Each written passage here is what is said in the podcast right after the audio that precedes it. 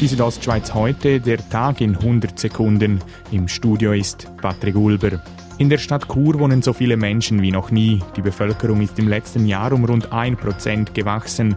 Stadtpräsident Urs Marti zu den Nachteilen des Bevölkerungswachstums. Mehr Leute gibt mehr Anforderungen, mehr Wünsche und mehr Arbeit für die Stadt. Da sind wir immer in einem Spagat zwischen weniger schnell Kosten wachsen, als was die Stadt wachsen tut. Aktuell wohnen in Chur rund 37.600 Menschen.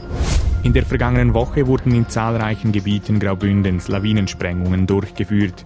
Gemäß Christian Wilhelm vom Amt für Wald- und Naturgefahren sind die Gemeinden dabei auf sich allein gestellt. Das sind vielmal zwei, drei Leute, die sich dann absprechen. Es muss dann natürlich gesperrt und gesichert werden. Es müssen vielleicht Leute evakuiert werden aus exponierten Häusern. Zum Sport Ski Alpin. Der Franzose Clément Noël gewinnt den Slalom in Wengen vor den beiden Österreicher Manuel Feller und Marcel Hirscher.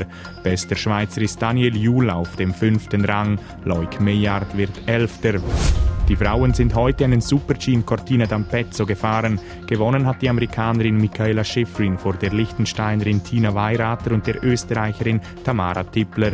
Die beste Schweizerin ist mit Jasmin Fluri auf Rang 5, eine Bündnerin. Direkt hinter Fluri klassiert sich mit Wendy Holdener eine weitere Schweizerin. Die Südostschweiz heute, der Tag in 100 Sekunden, auch als Podcast erhältlich.